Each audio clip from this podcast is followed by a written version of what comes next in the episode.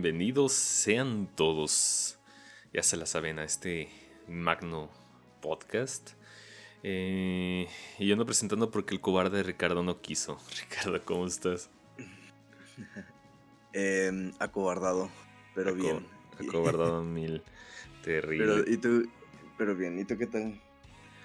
Pues tranquilo, ahora sí me agarraste con, con sueñito, pero pues aquí listo para, para dar nuestra opinión, porque ya sabes, el, mundo no puede eh, seguir girando si no sale este podcast. Por alguna razón. Necesario. Así es. El autoproclamado mejor contenido de Querétaro. Que no es muy difícil, debo aclarar, pero bueno. Eh, eh, famosísimo Ricardo. Eh, escuché que que ya entraste de vacaciones y por eso eh, ya tienes tiempo para ver eh, muchas peliculitas. Entonces, ¿qué carajos has hecho? Em, hablando de que el podcast, bueno, el mundo se, se, detendría sin nuestro podcast, estuve, ahora sí vi muchas películas. Aproveché como mis tiempos, o me di mis tiempos, y estuve viendo chingo de películas. Y bueno, hablando de que el mundo se detiene sin nuestro podcast, vi el, el día que la Tierra se, se, detuvo de 1951. The Day the Earth Stood Still. Eh, ¿Qué más vi? Ah, ¿te acuerdas que, había, que tenía ganas de ver Ana? Esta nueva película de Luc Besson. Pues también, también, la vi. Vi Quiet Place, mm, Pet Cemetery, esta reedición del, eh, creo que es de este año, ¿verdad? Que tú fuiste a verla. ¿El remake? ¿O es sí, año? sí, está horrible. Eh, ¿Es de este año o es del año pasado? Sí, es de este año. De este año. Sí, está, eh. Em, pero no es tan horrible y yo creo que eso lo aminoró un poco como Leprechaun Returns. También vi ah. esa, cosa y está fatal, está horrible. ¿De qué año es? Es de este año, ¿de este año o del pasado? No estoy seguro, pero o del antepasado. Ah. No, no, no pasa del 2017, eso es seguro, pero la verdad es que... Eh, asco. y de ahí, bueno, ya... Después de esas, de esas dos películas, mm, ahí por ahí quizás metería a Ana, que tampoco me, me convenció. Em, vi Isle of Dogs, creo que es de Anderson, no de... Sí, es de Wes Anderson. Sí, Anderson. Ok, vi of Dogs. Ah, pues hasta te dije, ¿no? Que tenía ahí como una, un lindo guiño a Siete Samuráis de Ah, sí, estás con tu, con tu tren de mame ahí. Chuchu, en chinguiza. Lo tiene, tiene ahí la referencia, Yo no puedo hacer nada. Eh, Referencias. reconozco algo y me emociona. No, es que está cool, está bonito. Porque aparte es en el funeral de un personaje de Isle of Dogs que no voy a spoilear, pero es en un funeral y está, está bonito porque es la música, todo este rollo, está, está cool. Bien hecho, em, gracias. Spoileaste un funeral. Ah, y, uh. y, en una película sobre Japón extranjera menciona a Kurosawa. es como poner el nombre de Romero en alguna película de zombies. O sea, es súper cliché. No, cierto, no te creas. Ando, ando de amargado. Pero sí, cuando me lo mencionaste, yo me quedé de. ¿Qué? O sea, no, no me acordaba, güey. O sea, no correlation founded en mi cerebro. También vi esta nueva peli, esta la vi en familia, porque se presta para eso, Angel Has Fallen, este año, este, que pues es esta peli de el guardaespaldas del presidente y todo este rollo, ya sabes, ¿no? Ah, ok. Mm, sí, vi Suspiria del 77, la original de Dario Argento. Eh, Ah, por ahí publiqué en las redes que vi Parasite. Hay una breve opinión de Parasite de este, de este año que estuvo en Cannes y desbancó a, a Tarantino con su Once Upon a Time in Hollywood. ¿Qué cosa no lo hace, güey? creo que ganó la palma más? Parasite. Debieron un, este, un audiómetro, ¿no? Para checar decibeles. eh, obviamente vi The Irishman para este programa Spoiler está en el título. Ah. y a causa de, de, Irishman, que ya lo comentaré como más adelante, me, me di la tarea de revisitar, quizás fue una de las peores decisiones que tomé por el tiempo implicado que no lo había considerado hasta que casi terminé de ver ambas películas. No mames, eh, vi... el maratón? Sí, güey. Vi Goodfellas y vi Casino, güey, doble función. Y la verdad es que fue la peor decisión. ¿Te metiste las tres seguidas? No, no, no, no. Irishman la vi, no me acuerdo qué día. Y Casino y Goodfellas creo que las vi el jueves. Bueno, las mm, revisité. no, porque no me acuerdo que eh me estabas presumiendo que estás tirando en tu casa viéndola, güey. Entonces esto me estaba quemando bajo el abrasador sol. ¿De Irishman? No sé, porque me acuerdo que Goodfellas y las empecé a esas dos las empecé a ver en la, en la mañanita, así me hice desayunar y dije, ah, pues voy a aprovechar por el día para verlas y no sé qué, porque tenía libre, no tenía pacientes ese día. Y, y las puse, dije, bueno, a ver. Eh, y de pronto me di cuenta de que el día ya casi se había terminado porque no recordaba que, cada una duraba tres horas, güey. Oh, yo, yo también tengo tengo casino en mi backlog próximo. Coincidió todo ustedes, madre. Noise. Trataré de no ser spoiler. Bueno, más bien no haré spoilers de casino para considerar tu, tu backlog. Em, y pues ya, realmente es, es, todo lo que he visto hasta, hasta ahora. Sí son algo de algunas peliculillas, pero si lo comparas con todo el mes, pues no, tampoco es tanto. Eh, pero eso. ¿Tú qué tal? ¿Qué has, qué has visto? Nos grabamos no hace mucho, pero bueno. Eh, oh, sí, quién sabe. Es que para ti el tiempo no pasa. Oh, que la canción. Este, a ver, deja abro mi lista. Mm, aquí ya ah, Empecé, em, empecé a leer Bóvedas de Acero de Isaac Asimov. Está muy interesante el libro. No lo he terminado, voy casi como a la mitad. Está interesante. Nada más que eso. Ok. Está bueno, yo este comienzo, fui al cine y me dediqué a vomitar al final de la función porque terminé de ver Terminator Dark Fate. Ah, sí. Mm, Esa cosa que ah, está siendo vapuleada por todos lados. Y tienen razón, ¿eh? yo generalmente buscaría el lado bueno, pero no manches, te dije, tiene esta cosa, tiene que hablar. Malamente no hicimos un podcast, pero ya.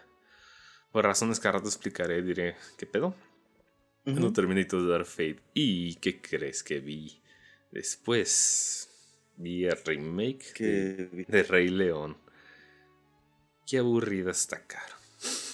¿El remake de... ¿La que salió hace poco? Sí, güey. ¿El, ¿El, live action de Disney? Comillas, recuerda acá, Ah, sí. Porque cuando, le cuando le conviene la película animada más exitosa de la historia, güey. sí. váyanse a la chingada. Publicidad, cabrón. Y es una madre así. Cosa sin alma asquerosa. Y yo decía, no manches, este. E, e, estas películas violentan y contradicen toda la filosofía de con la que inició Walt Disney, que es básicamente revolucionar a través de animación y esta madre es regurgitar pendejadas. Entonces, sí, yo creo que ya ni por curiosidad voy a seguir viendo estas pendejadas, No, no, no. Realmente este... Ni por... Ni por morbo. Hasta por moral propia, cabrón, exagerando, güey. Porque es cierto, si lo, si, lo, si lo ves que sí, si eres realmente un... Si eres fan de Disney así, digamos, recalcitrante de, de, de y estás interesado en su historia, esta madre es un ultraje, güey. Mm. Chale. Bueno, sí, o sea, estoy de acuerdo, pero pues, y chale a que hagan esas, esa materia, pero bueno. Sí, yo lo entiendo, because money, güey, pero pues no manches, ahí, hay, hay demonia, money, aparte es Disney, hace dinero con que estupidez, cabrón. Estornudan y les pagan. Exactamente. y hay gente que se forma y tú, no es que tengo que este, apoyar a la marca y, tendrá mi apoyo. Güey, apoyar aquí, cabrón. Tienen miles de millones, o sea. No le pasa nada con un bomb, office, bomb, office bomb, ¿cómo se llama Créeme que lo que menos necesitan es tu apoyo, hijo. Sí, o sea, sí. y por pendejos como tú siguen ahí, cabrón. Sí, está mejor que el original animado. Pero bueno. Ahora no parece fraude o samutesca. Oh, que la canción. De ahí este, vi la película Darkman de Sam Raimi. Porque antes de Spider antes de Spider-Man hizo superhéroes con Darkman, con Liam Neeson, joven. Así es, está, está, está cheesy, está campi, está muy buena. Recomiendo, caro. Sí, caro. ¿Recomendada? Sí, caro. No, caro. Última vez que invito a Del Toro a mi casa porque se me quedó su caro. ¿Por qué tomas tecate roja? Qué mal gusto. Sí, No, no es cierto. Sí, Bromis. nosotros siempre compramos esa porquería. este, bueno. Es barata. en mi defensa tengo que decir que es barata. Es barata y no, tan mala. Pero ya lo estamos cambiando por la por, por otra por carta blanca y, o por superior que también son baratas. Y a mi gusto están un poquito mejor que la Tecate roja. La victoria siempre es este buena opción. Es, es, un buen balance. Pues sí, es, es, gol. Y con este paquetaxos rojos hacen un excelente maridaje. Mua, ah, qué, mm. mamada, güey. eh, mis, mis, felicitaciones al al tendero. bueno, ¿qué crees que vi siguiente? Mm, chicas pesadas. No, sigue con mi, con mi misión así infinita. Vi Misión Imposible 3. Ah. ¿Qué tal? Fíjate, me, vi, me una sorpresa porque lista me, me, gustó mucho. Se me hizo este buen pacing, buena, buen ritmo. Este, ¿cómo se llama? Este, ¿Qué, qué, tiene? Una película tensa. Ay, güey. Este es de que básicamente se lo toma un personal porque secuestran a su esposa. Ah, sí. Sí, esa, está buena. A mí también me gusta. Y este es dirigido por J.J. Abrams, conocido como el Spielberg wannabe. It's kind of weird, pero sí, dije, ah, what the fuck. Y es su película debut, qué curioso, ¿no? Este, así que sí. Bueno, la 1, fíjate, sí me gustó, pero no sé si, bueno, está, bien. La 12, sí, no manches, es como ver a Tom Cruise observándose, mirándose un espejo por dos horas, o sea, ¿no? Y la 3, pues está bien, está, la chingoncilla. Estoy ansioso por la, por la siguiente, porque fue dirigida por Brad Beard. Y Brad Beard. ¿Cuál es la siguiente? No me acuerdo, no la he visto. Brad Beard es el director de Ratatouille. Entonces. Ah, ya sé. Entonces, y dicen que la película le fue así chingona, cabrón, así que. Sí, está buena. sí, porque pues, literalmente fue el revival de Misión Imposible, así que. Así que la, la checaré. Este el, el, inglés este. Ay, se me fue su nombre. El de, hecho, Simon Pegg sale desde la 3. Ajá. Sale como el, el, hombre técnico de soporte ahí. El hombre técnico, hombre técnico uno. Así es, y, y de ahí va Winchester. Oh, que la canción. Eh, chiste cinéfilo. Este, el siguiente película vi The Elephant Man de David ah, Lynch. De Lynch. Qué milagro que andas viendo Lynch. Oh, o más bien qué raro que andas viendo Lynch. ¿Cuál raro, güey? A ver, ¿qué pues, película Tú no eres tan linchiano, ¿sí? Pues no. ¿Cuál es esto? ¿Seguro Mulholland Drive? No. ¿O no? Creo que, eh, creo que he visto eh. dos de ese, güey. Vi. Eh, Lost Highway. Eraserhead y vi Elephant Man. Elephant Man. Y no recuerdo otro. Debe haber un tercero por ahí. No es la de la. Ay, ¿cómo se llama? Se, llama Lost Highway, pero no me acuerdo cómo la traducción. Algo como el camino perdido. Por el lado oscuro del camino. No sé, no he visto ni, ni Blue Velvet, ni esas mamadas, ni, no sé, ni Nicolas Cage. Este. No, pero sí tengo que hacer más énfasis en, Devin Lynch. Este, me, gustó mucho esta película. Mucho, mucho, mucho, mucho, mucho. Este, excelente. Y, repito, y repito, todo lo que toca John Hurt es oro. Es oro. Sí. Es oro. Yo cuando vi los nombres y decía David Lynch, yo, oh, Anthony Hopkins, yo, oh, John Hart, y yo, oh, oh. Y dije, no mames, fue un combo de putazos así de créditos. Dije, a huevo. Este. Eh, sí, efectivamente, es una película. Si andas sensible, no la veas. Porque te va a hacer cagada al corazón, güey. Sí. hasta yo me sentí y dije, ah, qué triste. Porque ya ves que nos lo topamos con una escultura suyo en el. Sí, en el. En, la expo de Guillermo del Toro. Y ella es que ya empezó a hacer mis chistes tontos de, ah, el hombre cabeza de goma de mascar. ¿Qué pasó con el hombre cabeza de goma de mascar? Y ya acabando, y ya acabando decía, el Exactamente. ¿Quién es el verdadero monstruo? Yo, yo, yo, yo, yo. nah, pero sí, este. Casi, raya, casi raya lo cursi, pero dije, oh fuck. Este hombre no lo merece. sí. Y increíble para hacer su segunda. Su segundo filme. Y también increíble, porque fue este. producida por Mel Brooks. Desacreditado para que no lo confundan con una comedia. Oh. Es, un increíble. El meta del meta. Uh, así es. Y por, por, terminar, vi The Irishman, que claramente aquí, por, por decisión y, toma de poder de Ricardo, pues hablaremos hoy en día. Eh, ¿Y qué estuvo haciendo? Gracias, ser de mala agradecida. Se dice, voy a borrar el podcast. Ah, no te creas. Este, eso. Y... Eh, ¿Qué más estuve haciendo? ¿Qué crees que pasé? Así, pero rato, rato, rato, así que llegaba a la casa y dice, tengo que avanzarle. Em, leyendo Beast, Beast Stars, Beast Stars. No, perro. Este, estaba editando el nuevo y fabuloso video de YouTube. Está arriba, señores, chequenlo. Este, y si el podcast pasado fue el de la exposición de Guillermo del Toro. Debo decir que la versión en video es la versión definitiva.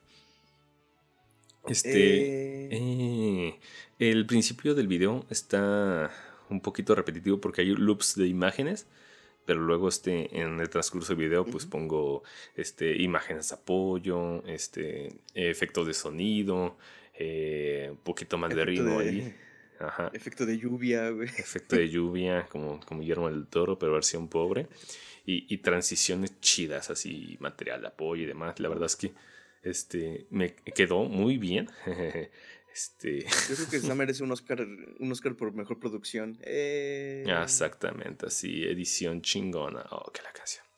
Eh, pero sí, cabrón, dura una hora cuarenta. pude haber editado una película en ese tiempo. Por eso jamás seré youtuber. Y por eso jamás tendremos un video así. Porque sé que soy muy necio y lo quiero así exactito. Y no. No puede ser. Pues aprovechen si no. Si no tuvieron oportunidad de, de ir a la exposición. Aprovechen esta breve, entre comillas, revisión de, de lo que es la expo, qué contenía, los temas y bueno, obviamente con, el soporte de las, de las imágenes para que disfruten de alguna manera lo que, lo que había en la expo. Sí, porque hicimos una galería, galería de imágenes de cada una de las habitaciones y viéndolo de este modo, estás más corto que recorrido. Y sin gritos.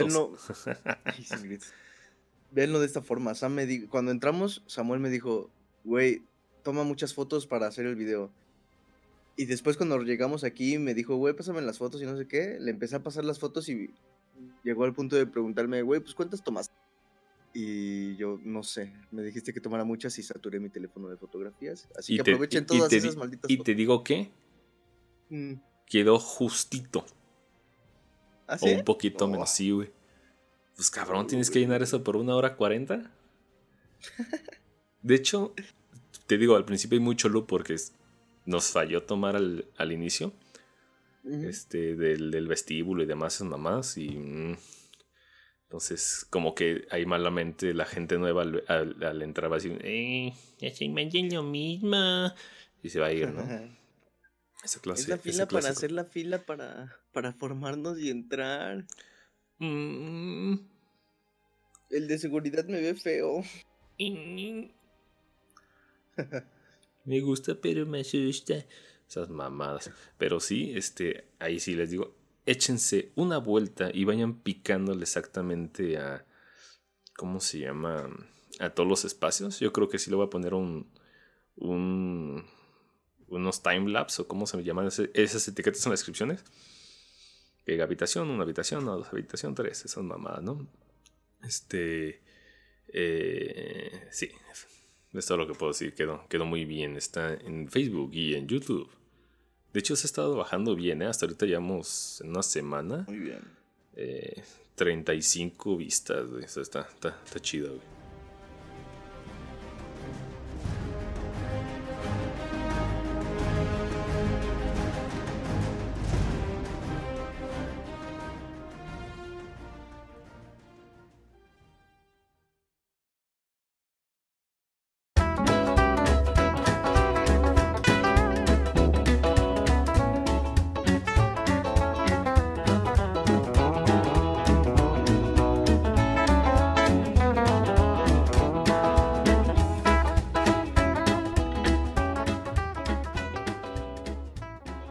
Bueno, estamos ahora en la sección de noticias, después de nuestro, nuestra larga introducción.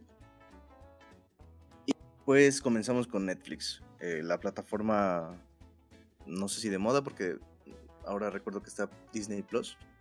Pero bueno, Netflix ha anunciado que se está trabajando en una serie documental sentado en casas o mansiones embrujadas de Estados Unidos específicamente, y de ello se encargará el director Joe Berlinger. Eh, este director parece que que va a estrenar este, este año en la misma plataforma con la película esta, titulada Extremadamente Cruel, Malvado y Perverso, que narra como la vida o el momento cúspide de Ted Bundy. Ah, y... con razón me suena el nombre de este estúpido. Tengo algo que decir ahí, ¿eh? Tengo algo tricky que decir de este pendejo. Ok, sí, continúa. Ok, ok, ok. Y bueno, si lo. Si si lo consideran también, estuvo, parece que tiene una especie como de apego o de, no sé, con, Ted Bundy, porque pues también es el responsable de Conversations with a Killer, de Ted Bundy Tapes, que también está en Netflix, pero ese es una especie de, bueno, no una especie, es un documental en forma. Eh, de este proyecto sobre las casas embrujadas se conoce poco, al grado de que ni siquiera se conoce el título todavía, pero pero bueno, se especula que pueda pasar, es una posibilidad, eh, o que pueda narrar eh, acontecimientos en casas como en Amityville, de Willie House, etc. Entonces, eh, pues si ustedes son fanáticos de todas estas cosas de casas embrujadas y demás, seguramente estarán interesados en el proyecto. La casa de Mijangos. La casa de Ándale, güey. Por si no saben, en, en Lord Querétano, la, este, la casa de Mijangos de una asesina serial de, de niños. Muy famosa aquí. Ay, qué miedo. Ay, y se supone que está embrujada la casa y todo el pedo, ¿no? Y la mujer era sinaloense. Oh, que la canción. Eso Sinaloa y Querétaro in the house, bitch. mejor maridaje ver Muac.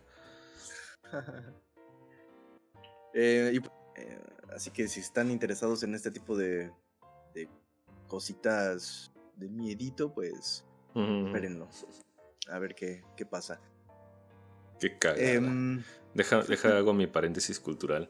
Este, eh, este hombre, cuando yo llegué a hablar de, de mencionar a este hombre en mi ya este abandonado podcast solitario sobre Ted Bundy, esta película de Zac Efron, este, obviamente uno checa ficha técnicas y demás, ¿no? Este, IMDB, Wikipedia, llámale como tú quieras. Eh, y pues, este, resultaba que nomás decía que, que tenía unos créditos en unos documentales de, de crimen y los de Ted Bundy, ¿no? Y ah, bueno. Y los, de, y los demás reseñas que estuve viendo, pues mencionaban lo mismo. Pero ¿qué crees? Resulta que el cabrón se quitó el crédito a una película súper infame que había hecho es un par de décadas atrás. Pero así súper infame, cabrón. este, y ningún otro lugar que haya visto en su momento lo menciona. Entonces el güey hizo muy bien al esconder esa cagada para que no le diera mala publicidad a la nueva película que estaba teniendo reseñas muy medianas de Ted Bundy. ¿Cuál crees que era esa película, güey? Neto, decir, no mames, con razón huele a noob, con razón huele a torpeza, con razón huele a pendejez. Muchas de esas, de, la película de Ted Bundy.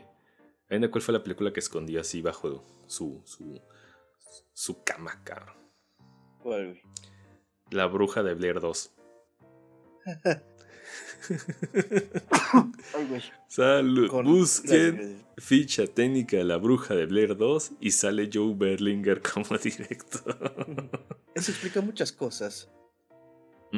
así que si esperan algo muy ansioso de esto, cabrón, no. Fíjate que el documental a mí, el Conversations with a Killer, lo empecé a ver, no me parecen malos. No, no, no, no está malo, pero. Está, ajá, está. Pero sí, se, pues. me hizo como que, híjole, voy a escubrirme aquí a ver si nadie me dice nada. Todavía no sospecha nada, pero... Bitácora de Buzz Lightyear, aún no se dan cuenta. Exactamente, güey. Parece que no hay vida inteligente en este planeta, así como... nadie, nadie se mete a ver la ficha técnica. No recuerdo por qué lo descubrí, lo redescubrí, porque eso fue ya tiempo después. Digo, oh, fuck. Pero sí, sí. Porque creo que terminé no recomendando la película. Pero bueno. Este, Joe Berlinger. Joe Berlinger. Chingue su madre, Joe Berlinger. Así como que. Mm. Ripsote para Joe Berlinger. y este. Skinner JPG patético, pero bueno. Eh, lo, que sigue, Ricardo. Según informa Variety, eh, Variety, eso, Warner tiene pensado arrancar el rodaje de la película en solitario de The Flash en el 2021. Eh, este retraso ocurrió porque el protagonista Ezra Miller eh, va a estar trabajando previamente para también para la Warner, pero en una entrega para la saga de Animales Fantásticos. Veto a saber qué subtítulo lleve, pero Animales Fantásticos. Por lo que estará ocupado durante el 2020 en el rodaje de la misma película. Por eso es el retraso. Eh, para The Flash. Y ante todo, bueno, hay que recordar que Andy Muschietti, el que este director que hace poco vimos para It 2 y que también se encargó del remake de, la primera parte de It, eh, seguirá siendo el, el, encargado de dirigir The Flash para el 2021. Eso no ha cambiado, únicamente se retrasó, todo sigue igual, menos la fecha. Así que bueno, pues eso. Eh, wow. wow, Sam tiene una sudadera de The Flash. no, es de, mi, es de mi novio y me lo prestó. Y cuando me vi a Ricardo, dije, ah, qué puto. Y se burló de mí. Y yo, escondite. De hecho, con eso me fui. Con ese me fui. con eso me fui manejando a. ¿Cómo se llama? A Guadalajara. A, Guadalajara. Guadalajobo, por favor. Ah, eh, ¿qué, iba a decir? Sí. No hay, no hay fotos de eso, ¿verdad? No, güey. No, no tomé. Me dormí, no tomé. Maldición. Debí tomar una foto de eso. A huevo. Ah, no, creo que sí hay, ¿no? No, no, no, no me acuerdo. Voy a checar. Eh, pues bueno, hace unos meses se había revelado, o se había dicho, se había hablado que Max Landis, hijo de, de este famoso director John Landis, y que, y que trabajó como guionista en Max Landis, trabajó como guionista en Bright en el 2017. Y que fue acusado eh, de, de, acoso sexual hace poco. sí, exactamente. Em, bueno, Max Landis se había dicho hace unos meses que se iba a encargar del remake de la película precisamente de su padre John Landis, Un hombre lobo americano en Londres, este clásico este, ochentero de, de género de terror y tal, ¿no? Muy, una película muy, muy conocida, o espero yo que sea muy conocida. Sin embargo, este proyecto se había visto como entrecortado debido a estas acusaciones que, que se menciona sobre cargos de abuso sexual y agresión, sexual también, obviamente. Oh, no. Y que Y, y quisieron que el proyecto se detuviera en seco hasta el día de hoy. Según, informa, según se informa, eh, la gente de, de Variety otra vez, bueno, Robert Kirkman, el creador de The Walking Dead, ha sido ya contratado para ponerse al frente del proyecto en el en cargo de productor. Así que Robert Kirkman, el, culpable de The Walking Dead, va a estar como productor en este remake de la película de John Landis, de la película original de John Landis. De momento no se sabe quién ocupará la silla de director o quién se encargará del guion o de la reestructuración del mismo, pero, pero al menos ya, ya ficharon productor. Así que pues habrá que ver qué, sucede con este remake eh, y si queda a la altura del clásico de John Landis, que lo dudo, pero habrá que ver. Yo siempre, siempre soy como, siempre doy el beneficio de la duda. Así que... Sí, iba a ser algo curioso. Digno de, de, de, guiño guiño.com. No, yo, espero que los, que los, productores anuncien, miren, este, aquí tenemos el otro hijo de John Landis que nadie conocía, Mox Landis. Lo va a, lo va a dirigir. ¡Wow! Y algo saldrá ahí. Em, la gente de The Rap ha anunciado que la película Godzilla vs. Kong, dirigida por Adam Wingard, el, culpable de Tú eres el siguiente, Blair Witch del 2016, esta aberración de Death Note, que también tiene su, podcast. Creo que sí tenemos podcast, ¿no? De esa película. Sí, sí, hay. Este, puro nombre de, de apestado, cabrón. Sí, de hecho. Eh, pero fíjate que, este, esa, esa película de Neo ¿no? no es tan mala como la segunda mitad de Death Note mismo. sí, lo he dicho. Mínimo, dura menos, por eso es menos malo, Y también, bueno, fue, fue el culpable de VHS, estas películas como tipo falso documental en esta moda mm, de... Una sección de, VHS, supongo. Mm, un segmento. Sí, porque es una VHS, es una antología, son varios cortitos. Y bueno, Godzilla vs. Kong retrasa su estreno del 13 de marzo de este año, del año que venía hasta el 11 de noviembre del 2020. Em, casi. Un chingo. Casi un año. Sí, casi un año. Eh, sobre ello, ya se había especulado meses atrás debido a, a lo relativamente mal que le fue a Godzilla King of, the Monsters. Y bueno, la idea que pusieron sobre la mesa es que según esto quieren dejar respirar un poquito de este, este Monsterverse y, y, dejarlo así como en stand-by, pues, como descansar un poquito, reposar, antes de que, de que eh, se, se, empiece como a, a rodar este, esta nueva entrega. Entonces, mm, no, no, no, no, no, no, no. La verdadera razón de por qué se, de, se retrasa es que todavía no existe la tecnología. Este, una tecnología similar a la de Richman, en la que a Millie Bobby Brown la rejuvenezcan los dos años que ha perdido en todo este retraso. Entonces, es comprensible. Sí, de, sí en The Richman. Bueno, ya hablaremos de eso después. Eh, James Wan se posiciona para producir una nueva entrega de Frankenstein, bajo el cuidado de Atomic Monster, que es la productora perteneciente al mismo director. No se ha revelado pues prácticamente nada hasta el momento, más que el nombre de la productora, el nombre del director, que es dueño de esta productora, y, la franquicia. Eh, y se especula que esta versión transcurrirá en la actualidad eh, de la mano de El hombre invisible, que recordemos que bueno, es una novela de H.G. Wells del 97. Y, y, pues habrá que ver, habrá que ver qué ocurre con, con Frankenstein bajo el seno de James Wan. No sé quién vaya a ser el director, porque, ojo ahí, James Wan va a estar como productor, no como director, o al menos es lo que hasta ahora se ha dicho. No sé si en el futuro vaya a cambiar eso, pero habrá que ver qué ocurre porque Frankenstein particularmente no ha tenido, desde mi muy eh, particular punto de vista, no ha tenido mucha justicia en, pantalla, sobre todo recientemente. Eh, o sea, sí se ha tocado mucho esta novela de Mary Shelley, creo que es del 81, 1881. Em, incursionadora en, ciencia ficción, o sí, en ciencia ficción. Y, y bueno, pues eh, ha tenido como diversas adaptaciones, algunas de ellas un poquito más apegadas, otras no, otras no tanto, pero habrá que ver qué pasa con este nuevo Frankenstein. ¿Tú, ¿tú has visto la versión de Frankenstein con Robert De Niro? No, no, esa no la he visto, fíjate. Sí, ay, ouch. Tengo, sí tengo ganas de verla, pero no la he, no la he visto. ¿Tú ya la viste? No. Pero cuando supe dije, ¿what? ¿Robert De Niro? ¿Frankenstein? Sí, güey. What the fuck, man? Como el, el, monstruo de Frankenstein. Como el monstruo de Frankenstein. Uf, me vi muy no por un segundo. Upsi, no, no es cierto. Este, creo que la última vez que se le hizo justicia a Frankenstein fue en la escuela de los monstruos de Scooby-Doo del 80 y oh, que la vera. No, no se creo. qué, qué, horrible explotación de Hanna Barbera, qué asco, pero bueno.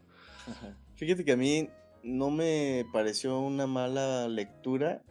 El, o sea, vaya, no es apegado a la crudeza de la novela Scooby-Doo, la, la, escuela de los monstruos, no, no creo. no, no, no. Este, no esta película que voy a mencionar no es apegada a la crudeza de la novela, tiene otras. Tiene otro. Otro tema ahí inmiscuido, eh, pero no deja de ser interesante y, tener mérito propio. Y a mí me pareció que Frankenweenie no, no, es, no es una mala eh, relectura del monstruo de Frankenstein. Lárgate de aquí, por favor. Ah, no es cierto. No, la he visto, pero. Creo que está este interesante la lectura que tiene por ahí. Y. Mm, pues yo. Bueno, tú sabes que siempre ando con. O no siempre. Bueno, no sé si siempre, pero siempre ando con esta cosa de Boris Karloff. Entonces. O sea, tu man crush. para mí, Boris Karloff y Bella Lugosi son como. Eh, referentes indispensables en estas películas. Eh, Drácula y Frankenstein, obviamente. Em, pues así que, bueno, habrá que ver qué, ocurre eh, con, esta, con esta nueva entrega. Yo la verdad es que no tengo mucho mucha expectativa porque pues está, ya sabes, está como dentro de este universo de el hombre invisible, la momia, todo este rollo. Entonces, no, de hecho ya se abandonó, esa cosa nació muerta. Pero...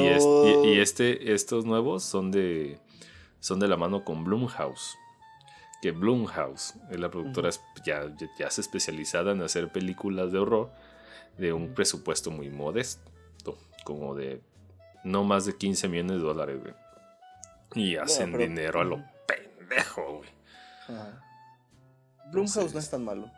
De hecho, no, ha hecho cosas buenas. O sea, está, está la popó y la cosa buena, güey. De hecho, creo que fueron responsables del. corresponsables de nuevo Chucky, no me acuerdo bien, ¿eh? No, yo tampoco recuerdo, pero, pero, sí tiene como, o sea, tiene su, su lado no tan chido y tiene su, sus propuestas. Eh, creo que el fondo lo dije, ¿no? Está chido con una, mm, que la productora hagan sus popós, se acabaron, pero luego apoyen cosas chidas y de nicho. Yo creo que es la parte que, que soporta, ¿no? Pero mm, sí, este Blumhouse pues, está ok. Este, y James Wan es el, es el nuevo Spielberg, güey. Todo lo que toca lo hace oro, cabrón. Monetariamente hablando, porque no mames, cuánto... Neta, güey. Dime un fracaso de ese güey, no existe. Volvió ah. exitoso Aquaman, güey. Aquaman, de hecho. Eh, bueno, pues mi, mi, fe queda, ya no está tirada a la basura, pero sí queda todavía como tambaleándose, ¿no? En, ah, James, Wan es bueno, güey. Pero es que está, ojo, es que es productor, güey. No es otra cosa más ah. que productor. Entonces, y, si no, Sam Raimi no es buen productor, tiene razón, vámonos, ah, no es cierto. No, más bien yo me refiero de, me refiero a que no es no está en dirección. Entonces, eh, hay que ni siquiera se, sabe quién es el director de esta nueva entrega, así que hay que, hay que ver qué. Enrique Segoviano. este, ándale. Este Pendejo. Iba a ser un gag, pero se me fue el nombre. En fin, pues eso sería todo. No sé si tú tengas alguna otra noticia que quieras decir, Sam. Sí, hoy comimos payaso. Oh, que la canción. Eh, noticia, noticia, déjame acuerdo uno. Hoy comimos mm. eh, John Wayne Gacy. Mm, este. ¿Quién más ha hablado mal de Marvel? Ah, no es cierto. Este. Una pendejada de que Tarantino prefería Tangled a Frozen 2. Ay, Dios mío, la pinche prensa de hoy es un chiste, cabrón. Eh, no, güey. Chequen abandomilis.com. Ahí, ahí, ahí robamos todas las noticias, gente, así que no se pierden de mucho. ¿Listo? Listo. Pues vamos a lo que toca. Oh, sí. Vámonos. Arre, uh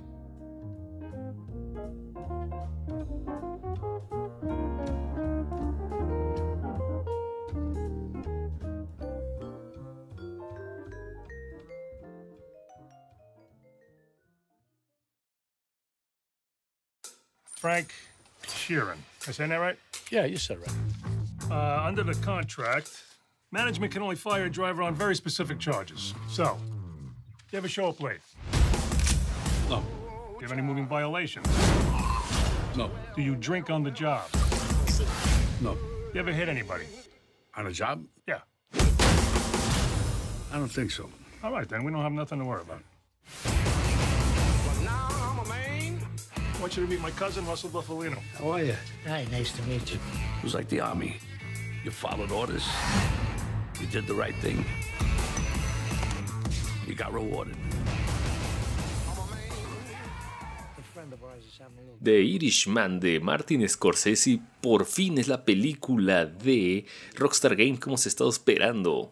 Un protagonista pasivo hace mandaditos a grandes peces gordos eh, y de ahí empieza a matar y al final todo acaba y el protagonista este, le va más o menos. Este Ricardo, ¿qué opinas de, de Irishman por 2K Games? Eh, producida por Martin Scorsese y no, dirigida por Martin Scorsese y producida por 2K Games, ¿no? Em, no distribuida, distribuida. distribuida. la, la, casa que abrazó el proyecto de Martin Scorsese fue Netflix, porque ninguna otra productora quiso hacerse cargo de, esto, de este proyecto. No. Eh, Iba a ser una productora mexicana llamada La Fábrica de Cine. Y al ver que se infló un chingo el presupuesto, dijo, nope, recuerden que yo estoy en la cuarta transformación. Ah, no es cierto. Este, continúa. Sí, este, Martin quiso, estuvo tocando algunas puertas y precisamente como el, el coste de la, de la película se infló demasiado, creo que costó alrededor de 160 o, algo así, millones. Em, pues ninguna productora quiso hacerse cargo. Y así es como llegó a las puertas de Netflix, quien dijo, pues venga chipa acá, yo sí le, yo sí le patrocino, yo sí le suelto varito y, y aceptó.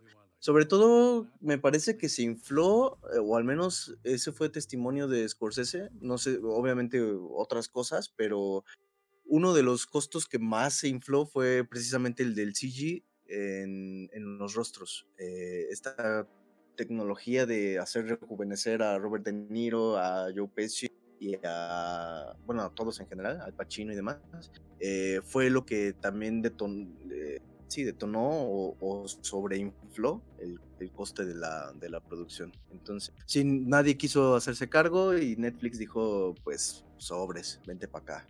Eh, The Irishman es una adaptación del libro I Heard You Paint Houses, Frank the Irishman Sheeran and Closing the Case on Jimmy Hoffa, eh, un libro de Charles Brandt, publicado en el 2004, me parece, y es una non-fiction escrita eh, sobre o en torno a la vida de Frank Sheeran, este apegado a la mafia que trabajaba para Bufalino y su, familia, eh, que narra también la desaparición de Jimmy Hoffa, que es una desaparición que ha sido muy este, trabajada en productos literarios y cinematográficos. Y bueno, este, Martin Scorsese toma este, este trabajo de Charles Brandt y lo adapta al cine, a la pantalla grande. Eh, en él encontramos, obviamente, no sé si haga falta decirlo, pero bueno, a Robert De Niro como Frank Sheeran, a Al Pacino como Jimmy Hoffa y a Joe Pesci como Russell Buffalino. Entre ellos, bueno, hay otra, otra gama de, actores que de hecho mm, en mi revisión que había comentado de Goodfellas y, y Casino, el casino, como si fuera el padrino. Y casino, eh, algunas de las, de las caras que salen por ahí son, las puedes encontrar así como medio fijándote, o al menos yo las, las ubiqué en, en The Irishman. Entonces está como, como interesante el reparto que tiene ahí. La verdad es que cuando la, la puse para, para reproducir en, en, el Netflix, sí me, me intimidé un poquillo. Sobre todo cuando vi la, la duración. Eh, vi que duraba tres horas y media. Y fue como de, no mames, esta cosa me va, me va a destruir. Y, y no, la verdad es que se me pasó el tiempo como agua. Disfruté la película muchísimo. Y, y noté o pude como rescatar muchas cosas muy interesantes sobre este trabajo total de Martin Scorsese. Y, y bueno, por ahora es lo que voy a decir para ir desarrollando como, como poco a poco la, la idea y, y, la opinión. Tú, Sam, ¿qué tal, qué, ¿qué tal te fue con tu primer acercamiento con The Irishman? Este, The Irishman, el hombre Iris, pues sí. Lo primero que llama la atención es este el reparto, güey. Está como tipo de Allen Fan O sea, esos cuatro nombres juntos, cabrón. O sea, te, la venden completamente. Y si eres este fanático de, del cine Scorsese, pues dices, no mames, este va a ser este el Holy Grail, el, la gran chingaderota de, de, de, visionado obligado, ¿no? Me decepcionó, ajá, me decepcionó un poquito este que haya sido para Netflix, porque pues Nunca he tenido la oportunidad de ver una película Scorsese en, en cine. Eh, así que pues está bien, digo, pues, y ahorita en mi situación actual no tengo un, un, escenario ideal donde ver películas. Entonces, este, yo sí quería hacer así super surround y la verga, no, no, no se puede. Y eh, aquí en Querétaro está una opción llamada el cine Tonalá, que es como el cine hipstercillo mamoncito, con, cerveza artesanal, donde puedes verla, pero dije, no mames, aguantar esa cosa tres horas y media y seguramente en sus butacas culerísimas, no, gracias. Entonces, pues ya, la terminé viendo en casa de mi novia, Shilly, este, y justo como yo esperaba, la película Scorsese hace que, mm, sí, de hecho, la sientes, es larga, pero no la sientes pesada como, como finalmente la creerías. Este, es muy llevadera. Hay unas partes donde sí baja un poquito el ritmo. Donde dices, mm", y hay unos. Noté unos cortoncitos raros de, de, edición, pero pues no mames, ¿no? tres horas y medias con dos situaciones haciendo más, como que errores pequeñitos de continuidad. Como que de pronto Jimmy Hoffa se sienta demasiado rápido en su sillón. Este, pero, o sea, son, ahora sí que es nitpick tonto y ridículo. Se empiezo a quejar por eso, ¿no? Este. Pues, sí, y debo decirlo, güey. Mm. Es la que más indiferente me ha dejado de la, todas las películas que he visto de este güey. ¿Indiferente? Ajá, o sea, no, no, me, no me terminó así de súper fascinar. O sea, como que digo, oh, está bien, tiene cosas chidas, tiene buenas tensiones y demás. Y digo, ok. Ok. Así que eh, digo, pues o sea, yo creo que así, dejándolo así en claro, yo seguiría revisitando Goodfellas una y otra y otra y otra vez. Este Irishman dudo verla de nuevo. Fíjate que yo sí tengo ganas de, visitarla otra vez. Eh, Pero eh, mm, más que nada por el tema de, duración, güey, porque sí es, es lo que más tiene en contra, cabrón. Fíjate que yo sí tengo. Yo sí tengo ganas de. Mm, de revisitarla. Pero sí juega mucho en contra la, la duración. O sea, la película se hace digerible y todo por. por muchas razones que iremos como desentrañando ahorita. Pero. Pero sí. Uno piensa en el tiempo y, y es como de, oh, no mames, no tengo tiempo ahorita, o tengo que hacer tal cosa, o no sé. Y, y, juega un poquito en contra esa, esa parte de la duración. Por ahí ha estado saliendo una campaña de cómo ver The Irishman en cuatro partes o como una miniserie y te ponen así como hasta tal minuto la cortas y eso se podría considerar un capítulo. Mm, yo no sé si sea la mejor manera de ver una película, o sea, entiendo que, eh, por, estos tiempos, por el año, eh, las exigencias laborales, etcétera, pues sí, uno no, tiene todo el tiempo del mundo para sentarse tres horas y media a ver una película. Sí, sí, lo, sí lo, tienen, lo que pasa es que pierden más tiempo viendo un Facebook, güey. Y, y, es que el pedo es eh, dedicarle tanto tiempo a un solo un solo coso de sentón. Es el pedo, pero de, que tengan tres horas y media a, dialogar en la semana, o sea, fácil, cabrón. Sí, un, Ajá un dominguito, un viernes por la, por la noche, no sé, cualquier cosa, pero sí, por ahí está esa, saliendo esa campaña, yo no sé si recomendaría eso, no, no creo que sea la mejor manera de entrarle a esta película, seccionarla me parece que es mutilarla en, en su totalidad, y porque no está hecha en ese formato, empezando por ahí. Eh, y seguramente Martin Scorsese tampoco estaría de acuerdo en que la película sea vista de esa manera. Eh, pero bueno, ahora sí que ya cada quien, ¿no? Em, pues sí, es como, como, sale un producto y sale la queja estúpida al momento que no sabes por qué, cabrón.